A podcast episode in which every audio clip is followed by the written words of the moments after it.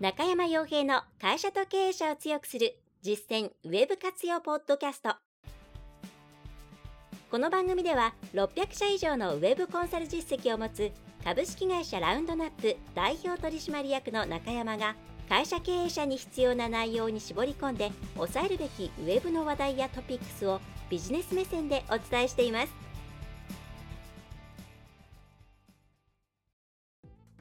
えー、皆さんこんにちは。ランドナップコンサルティングの中山です、えー、それではですね本日も、会社と経営者を強くする実践ウェブ活用ポッドキャストを始めていきたいと思いますのでぜひとも最後までお聞きいただければと思います。はい。えー、ゴールデンウィーク中バーナーのか、それともまあ終わったというべきか分かりませんが、え、少しですね、まあ、そんな感じで間隔空いてしまいましたが、え、今回もですね、えー、ちょっと短めにポッドキャストしていきたいと思います。えー、今回は音声のみです、えー。YouTube の方では出していません。はい。えー、楽させていただこうかと思います。なんだかんだね、動画で喋るとなるといろいろ気を使うので、えー、今回は音声だけで 許してください。はい。えー、で今回ですね、まあ、2つ前でまた同じ話題なのかというふうに思われる方もいらっしゃるかもしれませんが、えーと、大事なので、ちょっとまた、え、新しい情報なども入ってきているので、まあ、それも含めてですが、えー、Google の product review update ですね。はい。えー、これについて、うん、今後、これがですね、まあ現状では英語圏、まあ、 English だけでのローンチということで日本には関係がないんですけれども、まあ、いずれ確実にワールドワイドで展開していく、えー、という中で何を今から準備しなきゃいけないのかあるいは何を今自分たちのコンテンツをチェックしていかなきゃいけないのかというところについて改めて、えー、追加情報も含めてお伝えできればというふうに思います。はいでまず第一になんですけれども、えーまあ、このアルゴリズムが、まあ、プロダクトレビューアップデートが、まあ、名前の通りプロダクトレビューということで商品の紹介とか、まあ、いわゆるアフィリエイトサイトみたいにこういろんな商品を並べて紹介しているようなサイト、えー、ですね。こういうところにだけ適用されるもので、それ以外の普通の一般のサイトには影響しないというふうに、えー、思っている方も、うん、少なくないんじゃないかと思うんですが、うん、これはですね、えー、まだもちろん分かんないです。えー、分かんないんですが、私はまあほぼほぼ確実に、これはいずれ全体の、えー、コアアルゴリズムに含まれるというふうに考えています。はいまあ、なぜかというと、まあ、なぜかというと、そうですね、まあ、今回のうんプロダクトレビューというところ、つまり何かの商品を紹介したり、比較したりですね、えー、ということって、えー全ての、まあ、ほとんどのサービスコンテンツに存在する要素だと思うんですね。うん、でなので、プロダクトレビューという、まあ、ある種特別な、特殊な形というんですかね、まあ、複数の商品などを並べて順位をつけたりしながら、まあ、あるいは単一商品について、その使用感などをこう書いていくというような形っていうのは、まあ、それを少し見方を変えれば、自社の商品の紹介ですとか、他社との比較ですとか、そういったものに直結するわけですよね。うん。だとすると、まあ、それがは、まあ、私のこれは本当に予測でしかないですけれども、まあ、おそらく全体のコアアルゴリズムのアップで、コアアルゴリズムにこれを入れていく、こういうことをしていくための、まあ、第一段階としてテストと言っていったらあれなんですけれども、えー、まずプロダクトレビューという、えー、動きが分かりやすいところに放り込んでみたという形ではないかなというふうに、まあ、勝手に推測しています。はい。で、えー、おそらくですね、まあ、なので、うん、今皆さんが、えー、普通に自社でこうコンテンツを持っていて、えー、コンテンツを持っていてとか商品やサービスを持っていてそれを売ろうとしているとホームページ上で紹介してそこからこうリードを取ろうとしているという場合には、えー、今回のプロダクトレビューアップデートでこういう基準でね、あの商品とかをちゃんとレビューしてくださいっていうことを Google が示しているわけなんですけどもそれを、えー、指針として作って、えー、見直して、えー、いただくことをお勧めします。だそういう意味で言うとすごく貴重な情報が出ていると思っていてあの今まで Google がどういうふうなページを作ればいいかってねいろいろ説明はしてきたんですけどもかなり曖昧なものが多かったですよね。ユーザーにとって価値のあるものを作りましょうとかですね。まあ仕方ないといえば仕方ないんですけれども、曖昧なものが多かったんですけれども、今回に関しては結構そのブログですね。これあの Google の公式ブログをぜひご覧いただきたいんですけれども、2021年の4月にですね、えー、日本語化されてちゃんともう Google の、えー、サーチなんだ、今なんていう名前だっけ。えーとまあ、Google の公式ブログに、えー、こういう基準で、えー、作ってねっていうのが載ってます。まあ、具体的に今引用しますと,、えーと、必要に応じて商品に関する専門知識を伝えているか。えー、2つ目、え、メーカーが提供する情報以外の独自のコンテンツで商品の見た目や使い方を紹介しているか。3つ目、商品に求められる各種の性能がどの程度達成されているかについて定量的な測定を提供しているか。4つ目、え、競合商品との差別化要因について説明をしているか。5つ目比較対象となる商品を示しているか。または特定の用途や状況にどの商品が最適か説明しているか。7つ目、え、調査に基づいて特定の商品のメリットやデメリットについて述べているか。8つ目以前のモデルやリリースから商品がどのように改善され問題点が解消されたかなどユーザーの購入決定に役立つ情報を提供しているか。えー、9つ目、商品が属するカテゴリーの主な意思決定要因と、その分野での当該商品の性能を明らかにしているか。例えば、自動車のレビューでは、燃費、安全性、運転のしやすさが主な意思決定、意思決定要因として、えー、であると判断し、そうした分野での性能を評価します。それから、えー、最後にメーカーからの情報以外に商品の設計とそれがユーザーに与える影響に基づいて重要な選択肢を示しているかと。えちょっと長くなっちゃいましたが、ぜひブログの方を見ていただくと、はい、文字なんでパッと目に入ると思います。まあ、こんな感じで出してるんですが、だこれから商品の紹介、自社の商品とかの紹介コンテンツを書く作るんでしたら、これをフレームワーク化というか、テンプレート化しちゃったらいいんじゃないですかと思いますね。これ、レビューだから発生するものってほとんどなくって、要するに自社が作った商品を自分たちで紹介するっていう行為がサービスの紹介であり製品紹介のページですよね。で自分たちのサービスについて他社がそれを紹介してくれるっていうのが、まあ、今回で言うようなプロダクトレビューですから本質的に対して差はないわけなんです。お客様目線ということで言えばもうほぼほぼ両方とも変わらないわけなんですよね。なのでまあこれすごく今回の項目っていうのは、うん、商品サービス説明をのページを作る際の一つの、えー、必ず押さえておかなければならないポイントとして、えー、活用できる、えー、項目なんじゃないかなと思います。だから皆さんが今自分たちのホームページを見てサービスとかそれから商品というもののページを見てここにあるものがでないものがあったとしたらそれは基本的に載せるべきだというふうに考えることをお勧めします。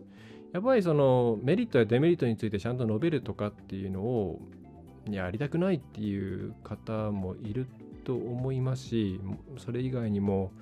えー、っと、まあ、リリースノートみたいなものはないとかですね。まあもちろん細かいことはいろいろあるとは思うんですけれども、ただ、買い手の目線で考えると、これがあった方がいいですよというふうに Google は考えている。で、言い換えれば Google はそういうページを評価するっていうことは確実なので、まあ、どっちを取るかですね。うん。比較はしたくない。という場合には、まあ、それは Google 的には、まあ、お客様的にはちょっとマイナスだよ。でも、まあ、自社的にはこういう事情があるから仕方ないというふうに判断しなければいけないということですね。うーん、まあ、さっきのメリットやデメリットとか特に書きたがらない方多いんですけど、今顧客選別の時代ですからちゃんとデメリットも示してあげることによって、え自分たちの商品やサービスがお役に立つお客さんにだけ商品を提供する、えー、そこを目指すべきですので、まあ、そういう形で言うとちゃんとデメリットとかこういう人には向いてませんよっていうのを示すのは私はプラスだと思いますしうんそうすべきだと思うんですけどね。今はこれだけ選択できるさまざまな代替商品がありますから一回しくじってしまうともうそれだけで次からのねあのお客さんのお客さん次からもう絶対来ないので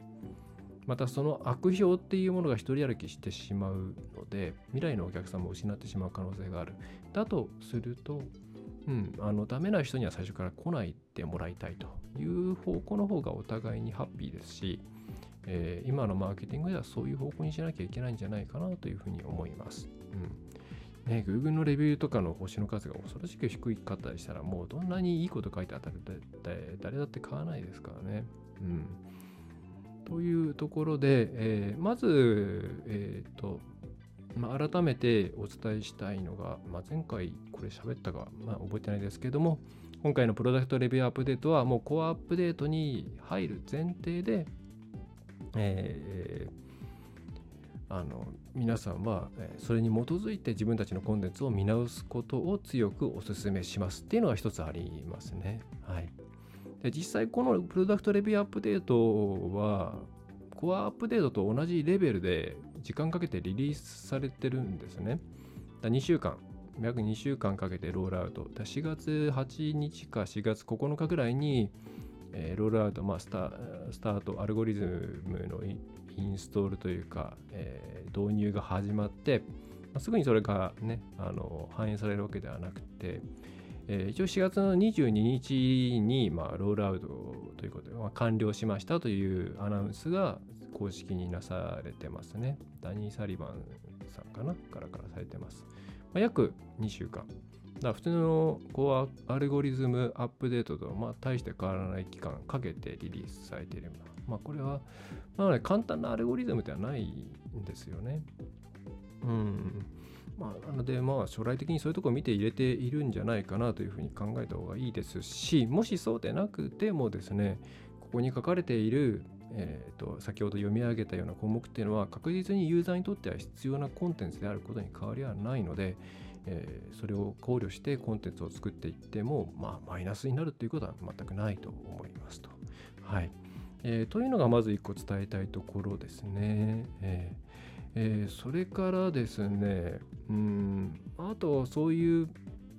うんと、ま、まさにレビューサイトを今運営している方もこれをお聞きになっているかもしれないんですけれども、まあ、基本的に中小事業者向けとしてやってるんですが、そういう事業をやってる方もいらっしゃると思うんで、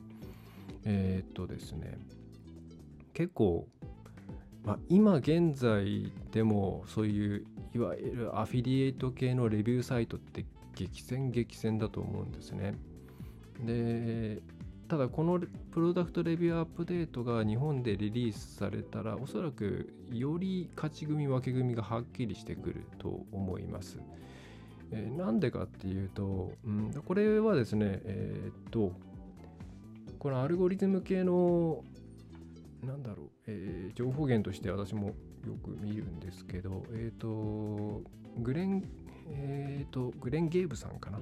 ていう、えっ、と、ちょっとすみません、国籍わかんないですけど、えー、まあ、英語のブログなんですけども、うん、がまとめた記事があって、えーとですね、ぜひこれも見ていただきたいんですけど、えー、gsqi.com っていうですね、ところのブログで、えっ、ー、と、Google's Product Review Update Analysis and Finding from a Major Algorithm Update Impacting Affiliate Marketers Review Sites and More ということで、えっ、ー、と、何で検索したら出てくるかな。えー、グレン、G-L-E-N-N、G-A-B-E、ゲイブですかね。で、あとは Google プロダクトレビューアップデートを英語で入れてもらうと多分出るんじゃないかなと思います。ちょっと、ポッドキャスト、ね、概要欄とか入れられればいいんですけども、入れられないんで、えー、すみません、探していただけると嬉しいです。で、ここで結構、その Google のプロダクトレビューアップデートの、えー、解析みたいなものをしているんですが、ここで1個、えー、そうなの？って思ったのが、えー、っとですね、12月、昨年の12月に大きなコアアップデートがありましたね。で、その中で大幅に落っこったサイトの一部のサイトがプロダクトレビューアップデートで戻ってきているっていうデータが出ています。で、えー、前回のコアアップデートを思い出していただきたいんですけれども、前回のコアアップデートって割とオーソリティ、そのサイトのオーソリティ重視のアルゴリズムから、えー、コンテンツの中身を重要視した、えー、アルゴリズムに、えー、移行したという、まあ、多分これが業界としての共通見解だと思いますし、まあ、私もそう思います。っていうアップデートだったんですね。で、それがプロダクトレビューアップデートによって戻ってきたっていうことは、割とそのサイトのオーソリティっていうものを重視するアルゴリズムよりに戻ってきた感があると考えるのが自然ですね。はい、でまたこれ公式に、えーと、プロダクトレビューアップデートっていうのは各ページを評価しているのではなくてそのレビューがあるセクション、まあ、複数ページですねあるいはサイト全体がそういうサイトなんであれば、サイト全体を評価して、えー、いろいろ対応しているっていうふうに、これは公式に確かツイッターで関係者が言っているはず、えー、なんですね。まあ、なので、サイト全体としての評価っていうものが個別のページに入ってくる。つまり、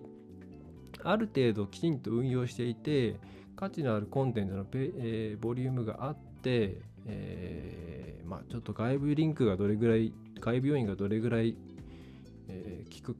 今回のアップデートに関して絡んでくるかっていうのはちょっとわかんない。えっ、ー、と、この記事だとあんまり関係ないってことだったのかな？ちょっとすいません。そこまで覚えてないですけど。えー、っていうサイト全体の評価がそこに響いてくるっていう傾向が出てくるというふうになると二極化していきますよね。はい。で、もともと、えっ、ー、と、それなりにこう、まあ、業界1位だったり2位だったりそれにアクセス集めていて資本を投下できて次々にコンテンツを作っていけるレビューコンテンツを作っていけるようなところっていうのはどんどんそれで流入も獲得できて収益を上げることができて、えー、さらにコンテンツを伸ばしていけるんだけどもそうじゃない、えー、まあ、微妙なところっていうのはアクセスも失うしだから収益も上がらないし投資もできないし新しいコンテンツも作れないっていうふうに二極化していってまあ、さながら通販業界のように、ネット通販業界のようにですね、えーまあ、勝ってるところと負けてるところが明らかになっていく感じになっていくと、うん、可能性が高いなというふうに思います。うん、だこれを、まあ、日向けに切り直すとか方向性を変えるとか、うん、現状で苦しんでいる場合は結構手こ入れしないとこのアップデートがもし来たら大きく今のトップ層に負けると思わないとまずいんじゃないかなと思うんですね。まあ、なし今回のアップデートの内容を早々に実装してですねうんまあ上げられるだけ上げて戦えるようにしておくかみたいなことを、えー、しないといけないのかなと思います。だ結構この辺の界隈っていうのはこれから入ってきたら相当揺れるんじゃないかなと思います。あの複数商品比較だけではなくて単一商品の比較サイトも影響を受けますから、まあ、いわゆる一品あのアフィリエイトサイトで何かのテーマに沿ってこういくつかの商品を紹介していてそれぞれのページに1品ずつのものがありますみたいな、えー、ページも含めて影響を受けるはずですので、まあ、なんかよそから借りてきたものとかっていうのはもちろん NG ですしまたそのスペックを見てですね、えー、文章を作ったようなもの例えば、えー、と10個の製品3個の製品を挙げて一番軽いものがこれだっていうのがあってその軽い商品の紹介文に、えー、軽いモデルなので外に持っていくと時も邪魔、えー、楽々ですみたいなまあ、軽い軽いっていうところから何て言うんでしょうね、えー、何の創造性もないというか付加価値もないようなでも文章にはなっているみたいなそういう内容しかないような内容しかないようなごめんなさい。内容のコンテンツは、まあ、いわゆる薄いコンテンツとして、えー、考えられると思うんでまあ、どれだけオリジナルかオリジナルかとかそういうオリジナルかオリジナルじゃないかとかそういうのは当然として、えー、なんだろうな Google が求めるような濃いコンテンツを作ってあげないとその自分の思い込みではなくて客観的に必要と思われるようなものっていうのを取り込んだようなページにしていかないとまあ結構影響があるんじゃないかなと思いますね。はい、あと,、えーとこれは先ほどのブログのね、えー、ゲイブさんのブログの中での調査結果の一つではあるんですけれども、えー、こうアフィリエイト系のページで、えー、こういうのをちょっとまずいねっていうものがいくつかありますんで紹介しておきます。え、まず、えっ、と、商品がバババッと並んでいてでもレビューがあんまりなくってとにかくクリックさせて向こうで何か買ってくれたら御の字アフィリエイト収入が入って御の字みたいなそういう具体的なレビューがなくってとにかくあの外にリンク先に飛ばすことに積極的なページっていうのはかなり落ちている傾向があります。まあこれもともと売れないとは思うんですけれども、えー、そういうなんでしょうね、えー、ものページはちゃんとあのアフィリエイトならアフィリエイトで紹介するえー、記事書いてかんだダメだよってことですね。それから、えー、作成者情報っていうものも、えー、あった方がいいというふうにされています。まあ、それが専門家なのか、どういうバックグラウンドを持っているか、これをどういうふうにアルゴリズムで判断するのか、ちょっとよくわかんないですけども、えー、あった方が、まあ、あった方が、え上がっている傾向があるということですね。はい。あの因果関係かどうかはわかんないですけど、相関関係はあるということです。でそれからこれが大きいと思うんですけど、えーと、アフィリエイトですよってちゃんと示しているかどうかが結構大事だというふうに分析されています。でそれもなんか小さな文字でスポンサーとか書いてあるとかそういうことじゃなくてもう分かるところにこれをクリックした時に私のところに手数料入るような仕組みになっておりますっていうことを、えー、書いて、えーえー、おくべきだと、えー、置いた方が、えー、いいですよとえー、いうことですね。これが結構アフィリエイトサイト運営をしている方にとっては重いのかなっていう気はしていますけど、えー、そういう方が、うん、上がいいですよというのが調査結果としては上がってきていますね。うんそれから、えーまあ、あと広告化を過ぎるのはダメとかありますけれども、そのブログの方見ね、あの Google 翻訳でもいいので見ていただければと思うんですけれども、うん、もちろんコンテンツのレビューの品質が薄いとかそういうことの重要性っていうのは書かれているんですが、まあ、さっきのそのうんと作成者の情報とかバックグラウンドを書くとかこれはアフィリですと。いうことをちゃんと示すとかそういうことも大事だっていうのはこれは結構踏み込んだところまで Google が判断できるようになっているっていうことなんじゃないかなと思います。はい、もちろんこれはあくまで、えー、相関か因果かわからないですよ。まあまあ因果ってことはないと思いますけどもね、えー、相関関係だとは思いますけれども、うん、そういう方向で出せるようなサイトの方が出せるようなサイトじゃないと上がっていかないっていうことなんでしょうね。はいえーまあ、そのあたりの、まあ、今の え、内容レビューの内容が、まあ、もちろんオリジナルオリジナルであること、ね、メーカーが書いたことと同じじゃ意味がないっていうこと、えー、それから、えー、ただ単にとにかくクリックさせて、えー、アフィリエイト、まあ、なんか買ってくれればいいやみたいな、えー、ようなサイトは落ちてしまうので、ちゃんとレビューを書くこと。で、レビューでアフィリエイトならアフィリエイトですよってちゃんと書くこと。えー、それから作成者っていうものも、ええー、ちゃんと載せた方がいい傾向がありますといったあたりは、えー、アフィリエイトサイトなりそうじゃないけれども商品比較サイトをやっているような方はですね、えー、押さえておいて今からテストなりテストはできないか。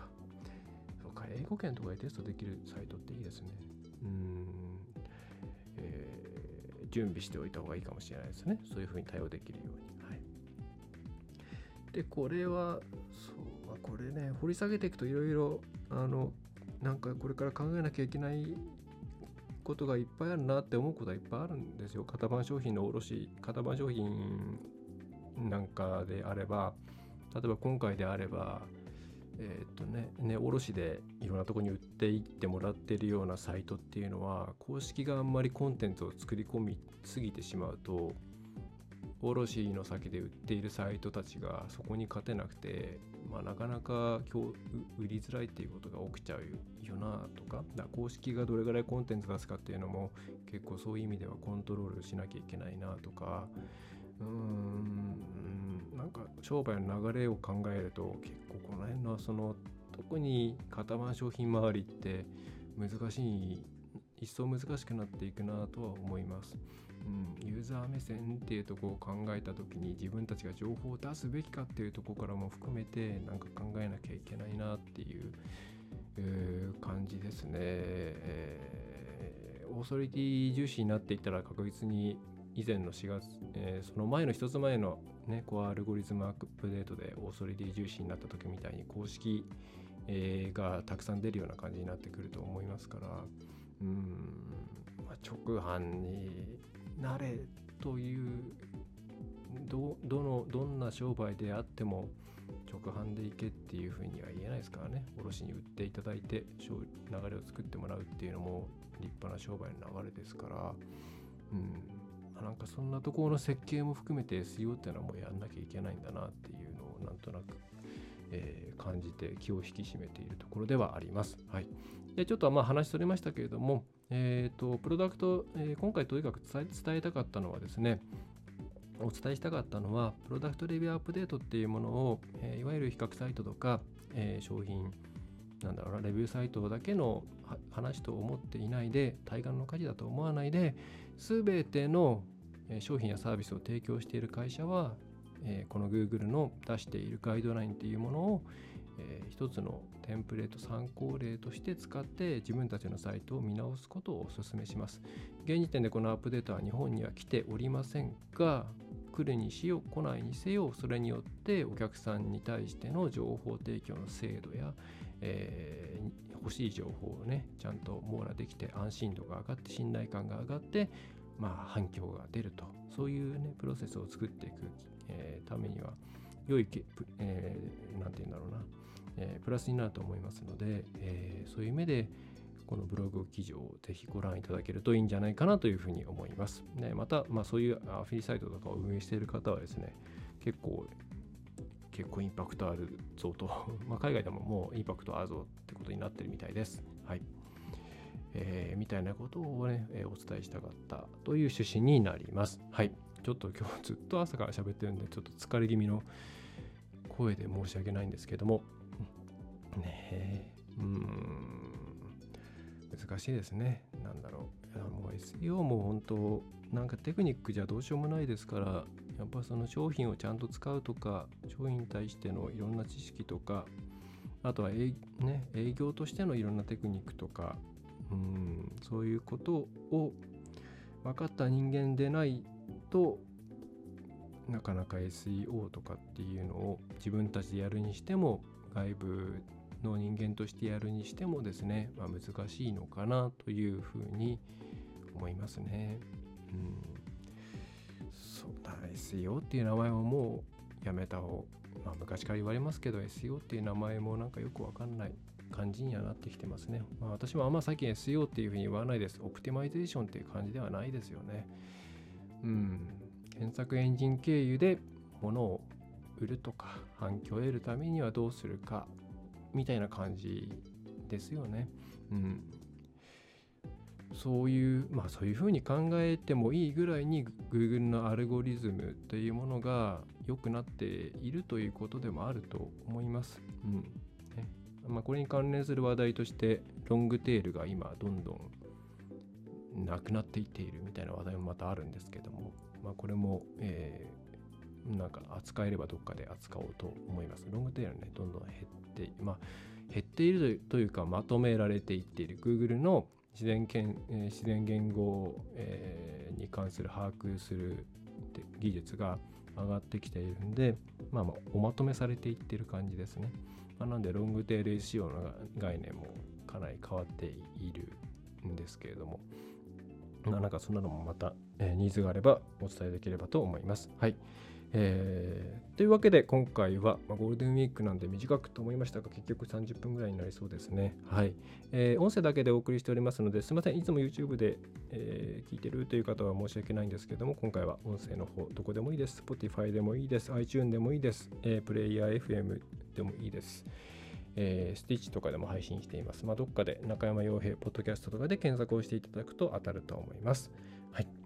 えー、そんな感じで、えー、ぜひ Google のブログともどもですね、えー、チェックしていただチェックしていただければと思います。はい。それでは今回も最後までお聞きいただきましてありがとうございました。えー、中小企業のウェブ活用を支援しているラウンドラップウェブコンサルティング代表の中山がお送りいたしました。また次回もよろしくお願いいたします。